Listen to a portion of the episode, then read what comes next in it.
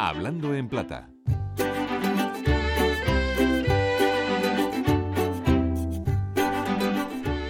El significado del verbo tachar está muy claro cuando escribimos. Tachar algo significa sencillamente poner unos trazos encima, eliminar lo escrito.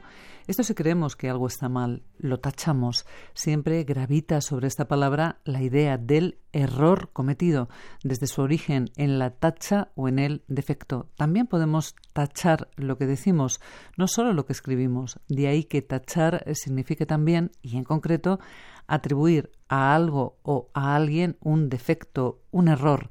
En el fondo es tachar a una persona o lo que hace es dar una opinión no muy buena. Así que decimos eh, su labor ha sido tachada de fabulosa. Si lo decimos así, estamos diciendo lo contrario de lo que queremos decir.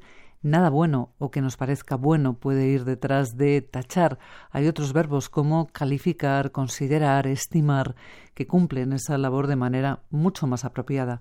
Y lo mismo ocurre con otra palabra, con tildar. En este caso, señalamos literalmente. Tildar tiene que ver con la palabra tilde, con ese signo ortográfico que da nombre a la forma que tenemos en nuestro idioma de poner un acento.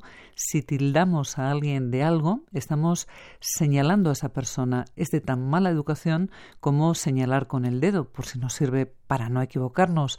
No podemos tildar a alguien de generoso, de inteligente o de buena persona. No hay nada bueno detrás de tildar, no debería haberlo. Vale lo mismo que para tachar. Calificar, estimar, considerar son tres posibilidades. Todo lo que vaya detrás de tildar debe ser malo o considerado así por quien lo dice. Al fin y al cabo, así es. Y en los dos casos, a tachar y a tildar les acompaña una preposición, la preposición de.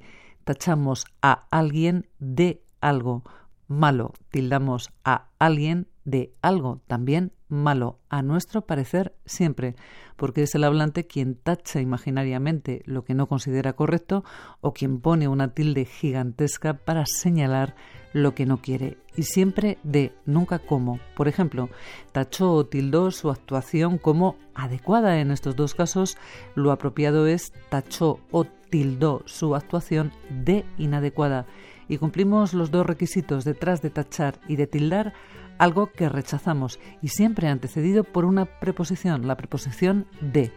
Hablando de plata, Amelia Fernández, Radio 5, Todo Noticias.